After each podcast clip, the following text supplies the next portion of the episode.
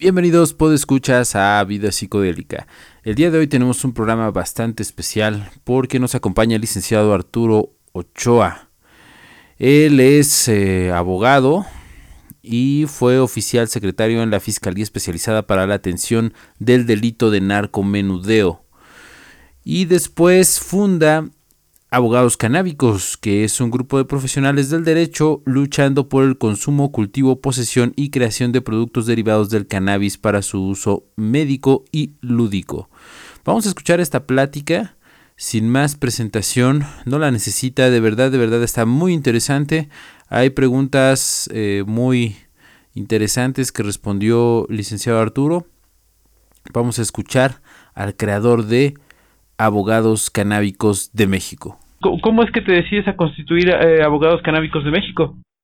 Pues bueno, Manuel, todo inició porque hace unos cuantos años trabajé para la Fiscalía Especializada en atención del delito de narcomenudeo y mi principal función era ser eh, oficial secretario. En esta fiscalía, pues eh, me presentaban a muchos jóvenes que, que, traían cannabis, que traían otro tipo de sustancias. Y pues, bueno, nuestra nuestra función era iniciar esas carpetas de investigación y perseguir el delito. En esta estancia que tuve eh, fugaz en la fiscalía, pues es que me doy cuenta de todos los atropellos a los derechos humanos que, que hay en estos, en estos lugares. Y pues bueno, después de tantas cosas feas que vi, de tantos traumas que, que sufrí, que lo puedo decir así, o sea, realmente fueron traumas, me, me decido después de, de, de, de abandonar la fiscalía a, hacer una lucha, hacer activismo canábico puro y duro y pues bueno, el día de hoy estamos aquí y somos abogados canábicos de México. ¿Y hay otra asociación eh, parecida a esta eh, aquí en México? Sí, hay varias. Está Mexicanos Unidos contra la Delincuencia, que son muy, muy, muy famosos. Eh, son lo le, dicen MUGDE. Y, y, me parece que hay otras dos más. No somos los únicos en México, afortunadamente. Ok, ¿Y, cuál es la misión de Abogados Canábicos? Nuestra misión es apoyar a todos los consumidores, no nada más de cannabis, sino de todas las sustancias que, que prohíben la ley, apoyarlos desde la perspectiva jurídica y pues eh, ayudarlos también a salir bien librados de esos de esos juicios, de esas imputaciones a los delitos que les hacen o que les malhacen en muchas de las ocasiones. Y pues bueno, nuestra misión es esa, es brindarles el mejor servicio jurídico posible. Y digamos, ya entrando en materia un poquito más específica, en México o exclusivo, bueno, en México en general, ¿cuál es la cantidad máxima de cannabis que se puede portar? Eso lo marca el artículo 479 de la Ley General de Salud en su tabla de, máximos permitidos, hablando de cannabis como 5 gramos, es el máximo permitido que tenemos. Pero bueno, eso me gustaría dejarlo en claro que el portar 5 gramos o, sentir que portas los 5 gramos o efectivamente portarlos no es ninguna garantía de que te encuentres seguro en la calle porque la policía es muy hábil, es muy corrupta, es muy cochina y te siembra narcótico, cualquiera que sea, no tiene que ser cannabis, pero el, el simple hecho de portar la, la dosis máxima permitida ya te pone en riesgo. Eh, para, para dimensionarlo un poquito, 5 gramos eh, más o menos, ¿qué es? ¿Un churro? Pues es un poquito más de un churro, depende también los, los hábitos de, del forjado que tengas, ¿no? Eh, hay gente que, que fuma, que dice, ah, me estoy fumando un churro, pero en realidad está fumando algo del tamaño de un puro, ¿no? Entonces, claro. depende mucho de lo que tú, de, de tu consumo y de, de lo que a ti te guste portar contigo. Ya, bueno, obviamente, como tú dijiste, es claramente un riesgo, ¿no? Entonces, lo preferible es no hacerlo. Sí, es lo recomendable, es lo que siempre les decimos a todos los amigos que nos escriben a las redes sociales, que, lo mejor es no portar y, tenerlo siempre en casa, eh, consumirlo en espacios cerrados, en presencia de puros adultos, porque finalmente pues es una decisión, es parte del libre desarrollo de la personalidad el consumir cualquier tipo de sustancia. Claro. Lo mejor siempre va a ser, Emanuel, eh, el no portar en la calle y minimizar todo riesgo de ser detenido y de ser imputado y de ser maltratado y ser tratado peor que el Chapo Guzmán por un simple churrito de marihuana. Claro. Eh, hablando de otras sustancias, eh, ¿hay alguna? Platicaba con Eros Quintero hace unos días y platicábamos acerca de, las áreas grises legales y me dice que, por ejemplo, en psicoactivos, bueno, no en psicoactivos, en psicodélicos como los análogos del LSD, no hay un mercado gris como si lo hay, eh, eh, perdón, un área gris legal como si lo hay en Europa. ¿Esto es cierto? Esto es cierto porque la Ley General de Salud solamente menciona algunos narcóticos.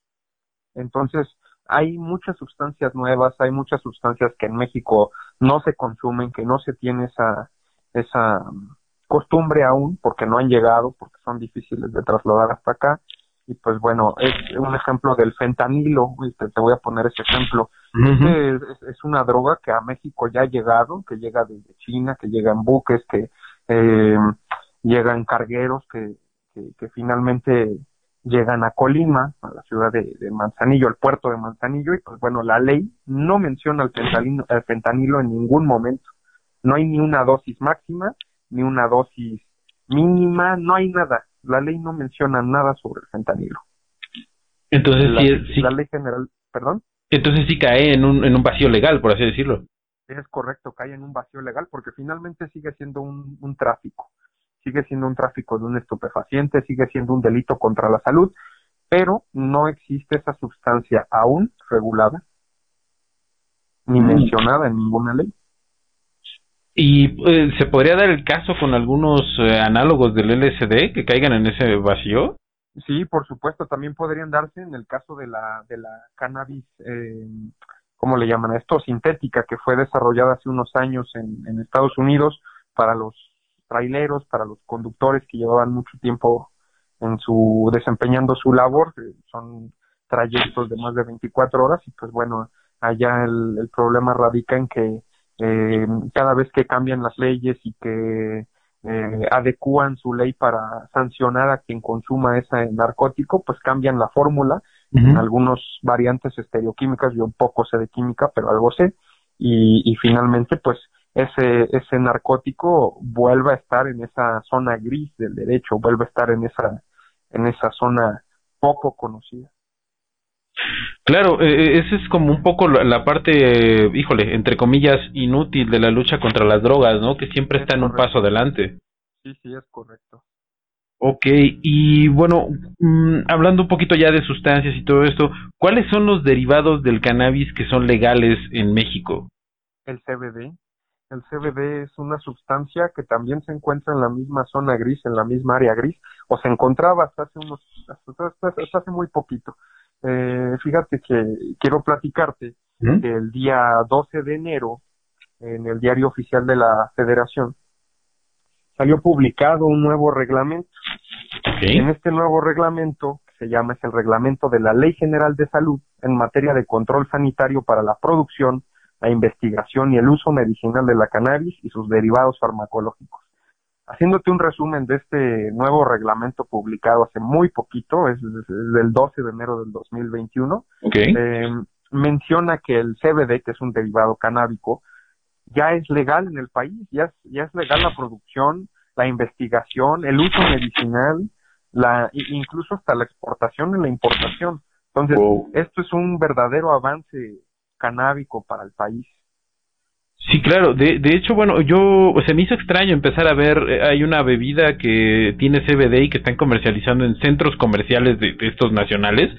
Eh, y se me hizo extraño porque hasta donde sabía, pues el, CBD era, vaya, estaba como en esa área gris, entonces como que verlo en unos estantes ¿Hablas, de, ¿Hablas de una cerveza que es de origen español, de una cerveza canábica? No, es una marca de México que sacó una especie como de bebida energética que contiene CBD. Ah, caray, esa no la he visto, ¿eh? Este, bueno, yo, yo me enteré por redes sociales, aquí al Estado de México no ha llegado, pero en el norte del país eh, sí ya está como muy presente en el Bajío y todo eso. Eh, y, e inclusive hace unos días caí por error en su página, pero ahorita no recuerdo el nombre de la bebida, pero sí es una especie como de bebida energética. Ok, estaría interesante que me enviaras ese dato para, para checarlo. Sí, sí, sí, con mucho gusto. Eh, y, hablando de todo esto, de, de los eh, avances, digamos, en, en, la ley, ¿qué papel juega la COFEPRIS en, en todo esto de los derivados legales? ¿Qué papel juega? Pues bueno, si hablamos, eh, finalmente la COFEPRIS es la comisión que, que va a regular la protección sanitaria en este país. Es decir, eh, vuélveme a repetir esa pregunta, Manuel. Eh, ¿Qué papel juega la COFEPRIS en esto de los derivados legales? Ah, bueno, finalmente la COFEPRIS va a jugar el papel de regularlos de verificar su calidad, de verificar su pureza, y eso lo encontramos en el nuevo reglamento que te, que te comentaba hace unos minutos. Eh, la COFEPRIS va a tener esa labor, pero no solo COFEPRIS, va a también estar eh, Senacica involucrada, SNICS para el, registro, en conjunto con Senacica, el registro de semillas de cannabis, ya una cepa nacionalizada, incluso es lo que plantea el nuevo reglamento. COFEPRIS va a ser eh, eh, el papel del eje regulador de todos los productos que quieran salir al mercado. Mm, entonces el monopolio no lo va a tener el Estado, o sea, cualquier particular puede incursionar en estos mercados. Es correcto, siempre y cuando cuente con las licencias sanitarias que, que COFEPRIS va a tener que emitir si se cumplen con los requisitos que marca el nuevo reglamento. Hay ah. diferentes requisitos para la siembra y la para la siembra de cannabis medicinal y para su procesamiento, eh, para su importación, para su exportación, para la fabricación de los derivados canábicos, para su comercialización. Por ejemplo, este reglamento también nos plantea que la comercial, que no se va a poder hacer eh, ningún tipo de propaganda, eh, ningún tipo de publicidad para dar a conocer el producto. Los productos y derivados canábicos solamente se van a, vender a, médicos, no se va a vender al público general. Por eso la, la, importancia de, de, saber este tipo de, de productos como el que me comentabas que ya se ve en algunos centros comerciales. Por ahí hay algunos camiones en la calle eh, que ya traen publicidad de una empresa mexicana, 100% mexicana, que ya vende sus productos y que incluso yo los he visto en tiendas de GNC. Bueno, ya hicimos comercial y este, eh, no sé si eso sea correcto, pero bueno, ya hicimos aquí el comercial. No, no te preocupes. Eh, eh, el, el caso es que pues esta, esta empresa mexicana está vendiendo CBD para uso tópico, pero bajo el umbral del 0.1%. O sea, realmente lo que ellos venden no tiene ningún beneficio para la salud. Y eso no. El conocer que este tipo de productos ya están saliendo a la venta y que son comestibles, que son eh, pues de ese tipo de uso o de grado alimentario, pues es bastante interesante porque COFEPRIS tiene otro planteamiento en el reglamento que te menciono. Claro, y, y ahí no podría intervenir la, eh, este, ¿cómo, se llama? La de defensa del consumidor en ese ah, aspecto. por supuesto. E, e, en el caso de que esta empresa que mencionas, que ya vende este producto que es comestible y que tiene CBD, si no cuenta con la licencia sanitaria, está cometiendo un delito contra la salud. Wow. Entonces, son temas bastante delicados que todos los interesados y todos los emprendedores que, que, que estén de, que están ya deseosos de que la regulación eh, esté lista ya este año, que es supuestamente la promesa del Congreso, eh, pues que están todos ya deseosos de emprender con sus negocios, tienen que comprender que no pueden vender ni flor, ni extracto, flor nunca la van a poder vender siempre y cuando el Congreso no, no legisla en materia, pero bueno, ya está el reglamento para, el, para la, la venta y producción de derivados canábicos, pero tienen que entender que no van a poder hacerlo si no tienen la licencia sanitaria que les permita. Y estas licencias, pues hasta el momento no sabemos qué precio van a tener, eh, cómo se van a tener que eh, presentar la documentación, cuáles van a ser los eh, órganos verificadores. No sabemos realmente mucho más que el, el, el, reglamento publicado que nos dice que podemos, pero no nos dice el cómo. La totalidad del cómo, es, ese es el problema, que todavía no están esos estándares internos en COFEPRIS, que todavía no están esos estándares en Senacica, que todavía no están esos estándares en SNICS. Entonces, eh, estamos en ese periodo de espera a que estas dependencias, pues, tengan sus protocolos internos y que finalmente como interesados podamos eh, presentar estas solicitudes y obtener así alguna licencia para uso de, de, la cannabis en, en, algún tipo de actividad comercial.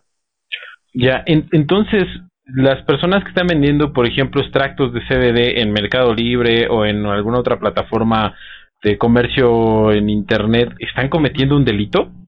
Por supuesto que sí, están cometiendo un delito. Si el CBD que están vendiendo es isolatado, no están, están incurriendo finalmente en un delito contra la salud, contra la salud, pero el problema aquí es cuando venden el full spectrum Cuando venden el full spectrum ya están ahí cometiendo un delito contra la salud en su modalidad de narcomenudeo o de narcotráfico, según sea el caso, la cantidad y las circunstancias de la venta. Oh. Entonces, sí, ya estamos hablando de temas bastante complicados que, que si tienen la duda pueden checar también en la, en la Ley General de Salud, en la Ley Federal de Salud. Pueden checarlo en el artículo 479 o en el artículo 475, que son muy importantes. Ok. Ahora, digamos, un tema paralelo a este. ¿Por qué el LSD o algunas otras sustancias eh, psicodélicas no están tan cerca de la legalización como la marihuana? Porque no ha habido esa presión social que tuvo la, la marihuana. Las otras sustancias no ha habido ningún movimiento eh, social que, que busque su legalización, porque si nos vamos a lo que dice la ley, si nos vamos a lo que dice la jurisprudencia, eh, el libre desarrollo de la personalidad en su área residual también incluye el uso de, de LSD y de cualquier otra sustancia para el uso lúdico, no nada más la cannabis. ¿Cuál es el detalle? Que en México no se ha presentado ninguna solicitud eh, de escrito libre o ninguna solicitud de, de, uso lúdico de LSD ante COFEPRIS, que no ha habido ninguna negativa a este, a este documento que nadie ha presentado y por consecuencia nadie se ha, se ha amparado para obtener la protección federal y así poder consumir LSD sin ningún tipo de problema. Ese es el detalle. Mm, entonces sería falta de activismo. Es correcto, es falta de activismo, falta de interesados, falta de, de, gente que eh, pues se decida a emprender este tipo de acciones legales para eh, conseguir el objetivo de dar esa difusión del LSD que pues se ha perdido con el tiempo. Fue muy famoso el LSD hace unas décadas, pero eh, ha, habido otro tipo de sustancias que han tomado ese protagonismo que el LSD tuvo en su momento. Claro. Eh, y, hablando de, de, este, de esta cuestión de activismo y todo esto de, de ya, ya en, arenas políticas, ¿ha habido políticos que vean esto como, como un capital para poder apalancarse de, de, de estos movimientos? Ah, por supuesto, tenemos el caso de nuestro flamante expresidente Vicente Fox Quesada, que, que, lo digo a manera irónica, lo de flamante, porque eh, su, sexenio estuvo lleno de irregularidades, lleno de corrupción. Eh, su único logro de, de, Vicente Fox, eh, visto desde mi perspectiva, desde mi punto de vista, pues su único logro fue quitar al, al PRI del poder. No tuvo ningún otro acierto, no tuvo ningún otro logro. Y pues bueno, respondiendo a esta pregunta, sí, Vicente Fox ya eh, es el primer político mexicano en abrirse de capa y decir, eh, oigan, mírenme, yo estoy en conjunto con una empresa eh, de, de, Nuevo León, con una empresa que se llama Paradise, pues vamos a poner dispensarios en todo el país, vamos a hacer, eh, vamos a hacer franquicia, ya incluso eh, hay gente que nos ha enviado fotos de, de espectaculares allá en las ciudades del norte del país, con la imagen de Vicente Fox y un número de teléfono, para poder inscribirse a su programa de franquicias. Órale. sí, pues ya hay, ya hay políticos que, que tratan de beneficiarse de este reclamo social y pues bueno, eh, abonándole a este comentario, pues es que eh, la, la, legalización o la supuesta legalización de la cannabis en México no va buscando los derechos del consumidor, del consumidor no va eh, en esa búsqueda de la igualdad o de la equidad. No es así. La legalización en este país se quiere dar eh, para la industria principalmente, no tanto por los derechos del consumidor. Y es un, este, este, este, es una inquietud que tiene mucho el movimiento canábico mexicano, que ya cumplió un año instalado afuera del Senado, en el famoso plantón 420, que eh, es de los primeros plantones y de los primeros cultivos en México que no han sido perseguidos por la por la policía ni por el ejército ni por la, la Guardia Nacional que también es un tema pero ya lo hablaremos más tarde. Claro súper interesante eh, mira yo puse unas eh, un, anuncio ahí en la en la página y tenemos algunas preguntas del público. Entonces vamos a ver las voy a leer tal cual las escribieron porque no quise dejar así como que intacto lo, lo que lo que querían decir eh, digamos nuestros seguidores. La primera es, ¿qué tan cierto es la legalización y cuándo quedará firmada aquí en, México?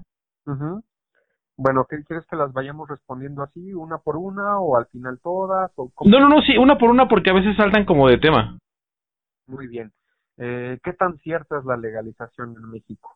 Bueno, eh, el, se supone que el Congreso de la Unión, que lo conforma la Cámara de Diputados y la Cámara de Senadores, tienen la obligación en este periodo legislativo que comprende del primero de febrero al 30 de abril en legislar en materia. La propuesta de ley se creó en el Senado.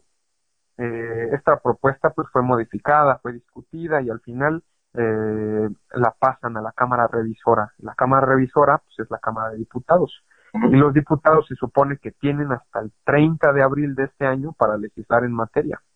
Eh, hace unos días salió publicada en la página de, Instagram del Congreso que la discusión del Pleno de la Cámara de Diputados hablaría del tema el próximo martes. El próximo martes es día, ahora te digo, el, el, el, próximo martes se supone que es 9. Entonces, hasta donde tengo entendido, el día 9 de este mes habrá discusión en el pleno de la Cámara de Diputados, cosa que pues no sabemos si, si sea cierta o no. Y bueno, ¿qué tan cierta es la legalización? Pues bueno, eh, es un tema muy complicado. Quiero hablar también de la reforma, de las reformas estructurales de, de Enrique Peña Nieto en materia laboral que se dieron en 2012. Lo voy a poner como ejemplo porque es, algo importante. Las reformas se aprobaron en, el Congreso, en ambas cámaras, eh, en cuanto a la materia laboral, que dejarían de ser eh, juntas locales, juntas laborales locales o federales, que dejarían de ser juntas de conciliación y arbitraje para convertirse en tribunales del trabajo.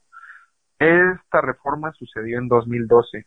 Apenas a finales del año pasado, esta reforma se, se consumió, se consagró y se desmantelaron las juntas para convertirse en verdaderamente tribunales del trabajo. Ya no es una junta.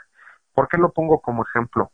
Porque si desde 2012 que se dio la reforma que se publicó en el diario de oficial de la Federación, si desde 2012 sucedió la reforma y se legisló en materia y apenas se está llevando a cabo la aplicación de la reforma del 2012 a ocho años después, ¿qué podemos esperar para la legalización de la cannabis.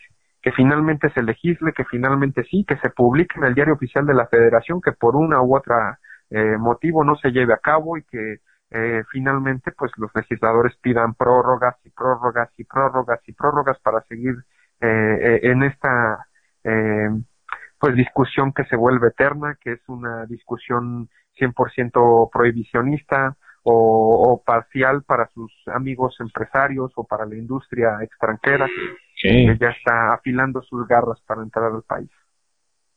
Claro, entonces... Finalmente van a tratar de dejar al, al, emprendedor, a la persona que ya sabe cultivar, al mexicano que sabe hacer sus extractos, sus tinturas, sus aceites y que por falta de capital pues no va a poder eh, competir. competir contra estas empresas que son gigantes, que son titanes, que son monstruos. Entonces eso quiere decir que, eh, digamos, si el día de mañana queda en el diario oficial de la Federación, podríamos esperar optimistamente un escenario de 8 a 12 años entre que, vaya, sea una realidad. Yo no quiero irme tanto tiempo, yo, yo creo que eh, conservadoramente me podría ir a por lo menos tres años de espera a que se, a que esta eh, legalización pues surta sus efectos por completo y que empecemos a ver los beneficios de una legalización de cannabis así como la piden o como la pedimos todos los consumidores de la de esta maravillosa planta entonces pues realmente nada es, cierto nada es certero no tenemos eh, ninguna garantía de que esta legalización se vaya a llevar a cabo y que vaya a ser eh, proteccionista para los derechos del consumidor Mm. Eh, nosotros creemos que, esta legalización es a modo, a modo de crear industria, que tampoco nos oponemos porque siempre hay oportunidades, pero eh, creemos firmemente que primero son los derechos de los consumidores y después es el mercado. porque eh, pues bueno, hay datos muy importantes del INEGI que sacaron o que fueron publicados en 2018 que mencionan sobre los delitos cometidos eh, en relación a, la posesión de narcóticos o la venta de los mismos. Entonces, eh, creemos firmemente que si una legalización se tiene que dar, se tiene que dar empezando por consagrar y proteger los derechos de los consumidores antes que los derechos del mercado. Pero ahí, bueno, la manera de verlo es que si, o bueno, como yo lo veo desde fuera, es que si, si hay derechos de venta, tiene que haber derechos de consumo, porque si no, ¿a quién le vas a vender? ¿O cómo vas a proteger a ese, eh, digamos, yo multinacional, eh, no me convendría invertir en infraestructura, en producto, en inventario, en personal, etcétera, para que mis clientes vaya sean pocos, ¿no? Sino debo de tener una base de clientes relativamente grande para que sea negocio. Entonces tendría que ir como de la mano, ¿no? Sí, tiene que ir de la mano, pero pues siempre siempre y cuando se le dé preferencia y se le dé prioridad al consumidor y no tanto al, al mercado. Okay. Esa es, la, la, forma en la que yo lo veo, ¿no? Eh, ya lo que suceda, pues ya no queda en nuestras manos. Claro. Ok, ahora otra pregunta de nuestros seguidores. Como consumidor, ¿qué derechos, ley o artículos podría implementar o decir eh, ante la ley si me detienen o me quieren apresar? Si te detienen o te quieren apresar. Bueno, eh, tenemos que empezar por eh, definir un ejemplo o por poner un ejemplo. Eh, cuando tú vas en la calle y, te detienen y, joven, una revisión de rutina, pues bueno, todos sabemos que las famosas revisiones de rutina siempre son peligrosas. No vamos a hablar de que si el artículo 16, que siempre, siempre, siempre es como el de batalla y toda la gente quiere eh, aplicarlo cuando, cuando son detenidos por un elemento policial. Eh, vamos a dejarlo eso de lado. Finalmente ya te detuvieron, ya te encontraron el narcótico cualquiera que sea, sea opio, sea heroína, LSD, tachas, eh, marihuana, un porrito, lo que sea. Eh, el, hecho de que te haya encontrado el policía este consumo personal de las sustancias que ya mencioné, pues realmente no puedes hacer nada, amigo. Lo único que puedes hacer es eh, esperar a que te trasladen al Ministerio Público y que éste determine tu situación. Estamos maniatados como, como sociedad civil, estamos eh, maniatados como, como personas. ¿Y cuál es lo, lo aquí cuál es el, el, meollo del asunto? Que pues bueno, siempre te van a, a, tratar de, de, inculpar, te van a tratar de, de, sembrar y desafortunadamente no tienes argumentos en el momento de la detención porque el policía no es quien determina cuántos gramos o cuántos miligramos o, o, qué cantidad portas. La policía no está facultada para ello, es el Ministerio Público. Cuando te detienen con alguna sustancia, el agente eh, apresor tiene la obligación de remitirte con el Ministerio Público para que éste determine tu situación. ¿Y cómo lo hacen? Pues que se inicia una carpeta de investigación, eh, se, se inicia una cadena de custodia y pues bueno, la cadena de custodia es el aseguramiento, el aseguramiento de los bienes y se le hace un peritaje al, al, narcótico que te encontraron y se determina la cantidad y es así como se determina tu situación jurídica.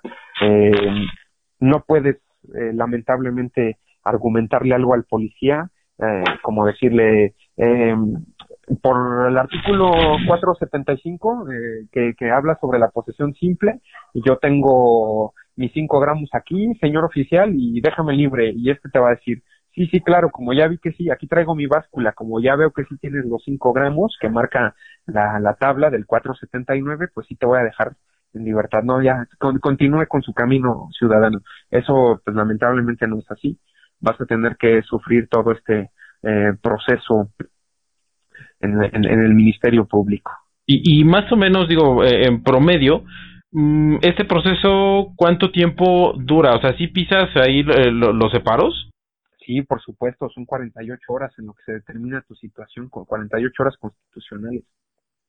Okay. Es lo que e, es el tiempo que vas a estar en galeras en lo que el Ministerio Público determina cuánto traías, eh, si lo traías, eh, en el caso de la cannabis, por ejemplo, si traes, si traes eh, más de mil de lo que marca de la, la, tabla del 479 es, eh, es posesión. Hay diferentes tipos de, de, delitos referentes a la, a la tenencia o a la posesión de narcóticos, son los delitos contra la salud en su modalidad de narcomenudeo, y pues existe la posesión con hipótesis de venta. ¿Y qué nos dice la, la, la, posesión con hipótesis de venta? Que eh, a pesar de que no te encontraron o no te detuvieron en flagrancia cuando tú estabas eh, en el acto de la venta, no tú estabas en la transacción, porque es lo que siempre argumenta el policía eh, o el agente captor eh, cualquiera que sea, siempre argumentan, eh, siempre su, su, su em, testimonio de, la gente captor al Ministerio Público. ¿Por qué lo detuvo? ¿Cuál fue el acto de molestia? Justifique su acto de molestia. Es que me encontraba circulando en tal calle y tal calle y yo veía que dos sujetos, uno le entregaba una bolsa negra y el otro le daba un billete y por eso me acerqué, hice la revisión de rutina y, y encontré este narcótico. Ahí a pesar de que no están justificando su acto de molestia porque no es ningún delito el dar una bolsa negra o una caja y recibir dinero, pues ese, ese siempre es el pretexto del policía. Pues siempre es el, pretexto, siempre es su argumento de batalla.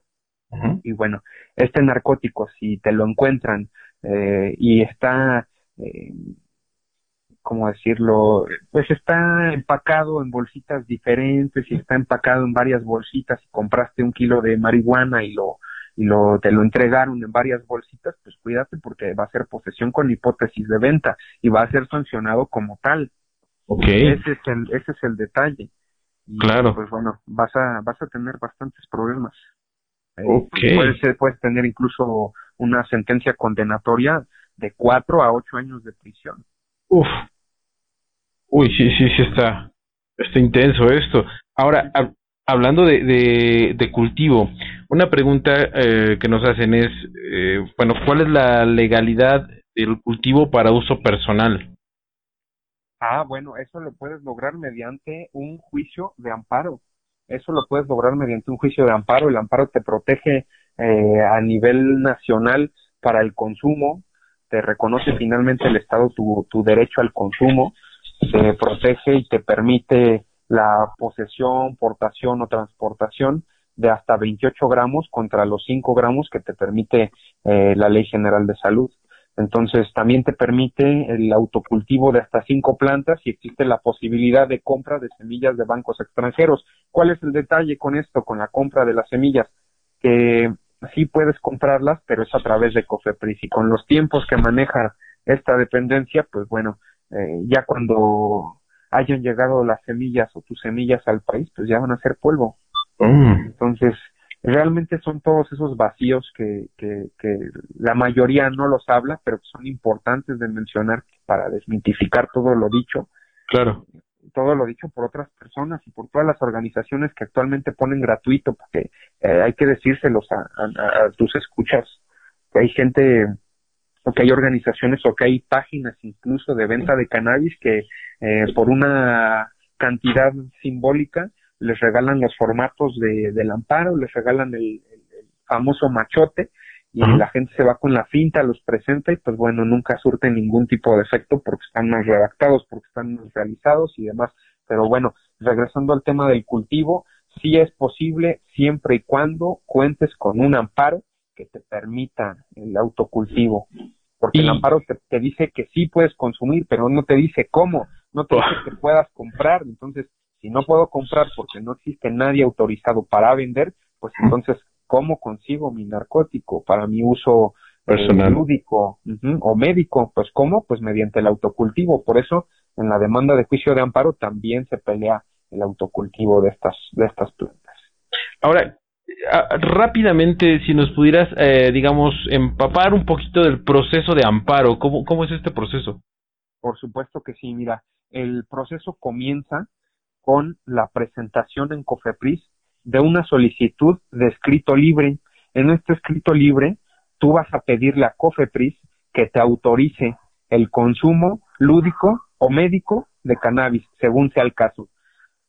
En el caso médico, eso lo vamos a dejar eh, en, eh, un momentito porque lo vamos a retomar después. Es también muy importante, muy interesante hablar de, de, las diferencias que hay en estos procesos para obtener esta, este amparo, esta protección federal. Ya presentado este escrito libre en COFEPRIS, en teoría, en teoría, tendría que, que tardar alrededor de 40 días hábiles. cosa que no pasa, cosa que no es así. Cofepris está tardando muchísimo y con el tema del, del coronavirus le ha dado prioridad y creo que yo, creo que acertadamente a todas las solicitudes para registro de productos que puedan ayudar al, coronavirus y demás. Pero bueno, el caso es que Cofepris está tardando mucho por el tema del coronavirus y ya presentado este escrito libre, Cofepris lo evalúa y finalmente te lo niega. Y al negarte, se está configurando ahí una violación a tu derecho al libre desarrollo de la personalidad. Entonces, ya puedes proceder a presentar tu demanda de juicio de amparo indirecto. Y bueno, el derecho al libre desarrollo de la personal es un, es un derecho muy importante que consagra la Constitución Política de los Estados Unidos Mexicanos en su artículo primero. Y, como te comentaba, pues la jurisprudencia nos marca que existen áreas residuales de, de este derecho, de este derecho de libre desarrollo de la personalidad. Y pues finalmente este derecho nos, nos eh, indica que eh, es un derecho de libertad que se traduce en, permisos para realizar determinadas acciones que, que nosotros deseemos, como por ejemplo el cambiarnos de, nombre o el eh, cortarnos el cabello de cierta forma o el de tatuarnos o de decidir si queremos tener hijos o no o, cambiar de género. finalmente este derecho nos faculta a todos los mexicanos y a todas las personas que residen en este país a decidir sobre nuestra personalidad y cómo vamos a, desarrollar nuestra vida. Y esto engloba también el uso de, de, sustancias eh, narcóticas, de sustancias psicotrópicas, de cualquier tipo de sustancia que altere nuestra conciencia, nuestra mente y pues finalmente este derecho nos faculta, nos permite, nos protege esta, esta, ¿cómo decirlo? eh, nos protege esta, esta actividad que es nuestro deseo, el, consumir. Ok, ahora nos preguntan por la posibilidad o imposibilidad de registrarse como club. Ok, eso lo plantea el, la nueva, eh, el nuevo dictamen para la regulación del cannabis. Eso lo salió por ahí el, el, dictamen ¿Mm? en la Cámara de, de Senadores y lo que planteaban era la posibilidad de registrarse como un club canábico, de, constituirse como tal, y hablaban de, en este dictamen que gustoso te lo envío, te envío el link para que lo, lo hagamos la difusión y toda la gente interesada pueda, pueda leerlo a detalle. Y pues bueno, plantea este, este dictamen la posibilidad de registrarse como club canábico, pero solamente te limita a 20 personas. Te limita a 20 personas, no puedes hacer eh, publicidad del, del club. Ahora sí que esto es esto tiene severamente eh, que ser modificado porque no va a permitir que exista ningún tipo de publicidad para los clubes. Entonces, pues van a ser clubes secretos, van a ser eh, sociedades secretas estos clubes. Si no puedo enterarme que existe un club y afiliarme a él, ¿cómo voy a ser parte del club? Y luego solamente son de, de, de 20 personas, planteando también la siembra de 8 plantas por persona. Entonces, en ese entendido, pues, si se te antoja tener un club, pues tendrás que tener un lugar para sembrar 8 plantas por persona y pues, son solamente 20, 20 asociados. Entonces, sí estamos hablando de un número eh, bastante eh, interesante de plantas, es, es demasiada producción la que podría dar todo ese número de plantas.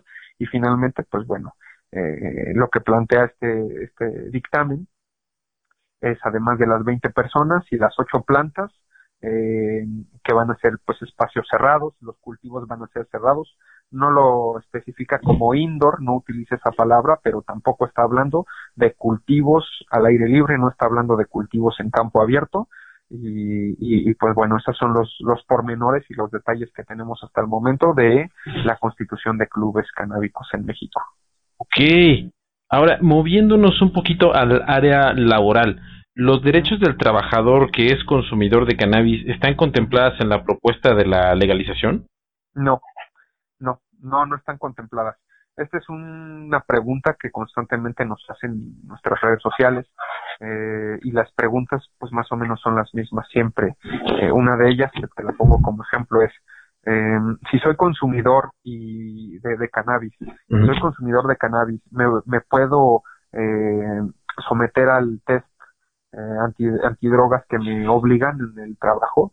Y pues bueno, la respuesta es muy lamentable porque eh, sí, a pesar de que eh, tienes tu derecho de consumo, que, que, tienes derecho a este consumo por el libre desarrollo de la personalidad, pues finalmente firmaste un contrato con tu empleador y dentro de su contrato, en sus reglamentos internos, seguramente, que eso es lo que hacen la mayoría de las empresas, tienen unas políticas antidrogas que tú aceptas al momento de, ser contratado y de someterte a esta relación obrero-patronal, pues finalmente no tienes de otra. Aunque estés amparado, y eso se lo digo a mucha gente que nos busca para temas de amparo, aunque tengas tú el amparo, aunque tengas la protección federal eh, y, y, no tengas ningún problema por el consumo con alguna autoridad, siempre y cuando cumplas con los, con los detalles del amparo, con lo que indica tu marca, si tu empleador no te permite por su reglamento interno, no puedes consumir cannabis.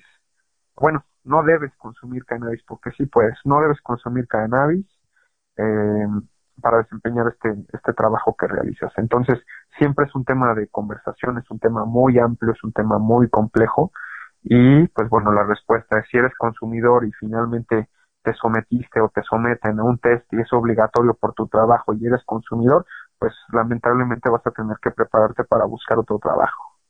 Ese es, eso es un tema que tiene que blindar la, la, regulación de la cannabis en México. Y en buscar proteger los derechos del consumidor, aún en el, en el espacio laboral, que bueno, lo recomendable siempre es que no se consuma para operar maquinaria pesada, que no se consuma durante horas laborales, pero bueno, es lo que, lo que nosotros tenemos hasta el momento. Claro, en dado caso de que suceda esta situación, ¿no se podría apelar a la Comisión Nacional de Derechos Humanos o alguna otra instancia? Pues hasta que no suceda no podríamos eh, aventurarnos a dar alguna alguna idea o alguna opinión al respecto. Mm, ya, ok. Bueno, eh, pues esas son todas las eh, preguntas eh, del público. Vaya, yo sé que el tema es súper, súper extenso, pero eh, digamos a manera de cierre, algunas palabras que te gustaría añadir sobre algún tema o, que desees este, profundizar en, algo. Sí, pues nada más comentarles que el delito de narcomenudeo es un delito que representa el 14% del total de delitos que se cometen en el fuero común y que es un problema el que todos los consumidores estén eh, estén siendo criminalizados por su consumo. Quiero decirles a todos los escuchas de este programa que minimicen los riesgos, que no se pongan en la línea de fuego, que basta con estar en el lugar equivocado, en la hora equivocada, para ser aprendido eh, y ser imputado por delitos que no cometieron o, o, o, que se les califique de agravantes los delitos que, que sí cometieron, como el delito de la, de la posesión simple. Eh, y pues bueno, es lo único que tengo que decirle a todos tus, tus oyentes, a todos tus radioescuchas. Y pues bueno, sigamos por el camino de la legalización, primero los derechos, luego el mercado. Y pues bueno, por la victoria verde siempre.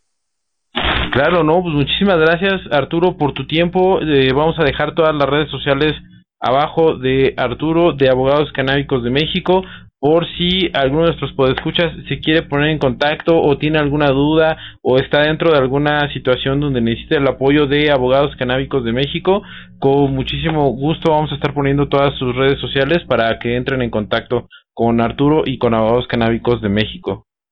Claro que sí, muchas gracias y también eh, comentarles que tenemos muchos documentos que pueden servirles, que pueden eh, aprender de ellos y que son documentos eh, que son emitidos por dependencias gubernamentales como del INEGI, como de la Ley General de Salud y demás. Entonces tenemos información muy importante que nos gustaría hacerles llegar y pues con todo gusto estamos para servirles.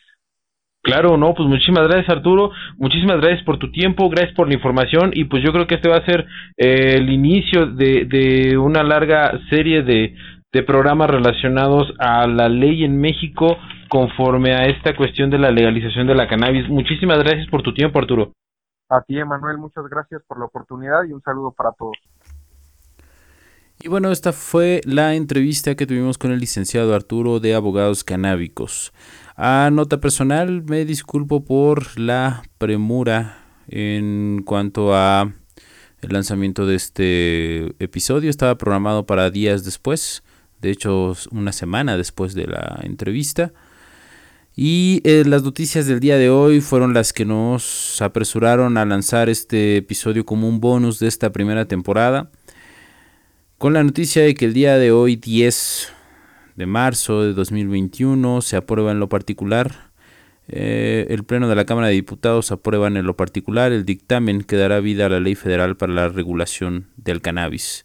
Es por eso que decidimos lanzar esta entrevista con los detalles que esto conlleva. Me disculpo a título personal por la postproducción de la llamada. No tuve tiempo de verdad de limpiar tanto el audio como me hubiera gustado. Espero que ustedes lo eh, entiendan. Y pues nada, seguiremos con el ciclo de entrevistas que teníamos planeado.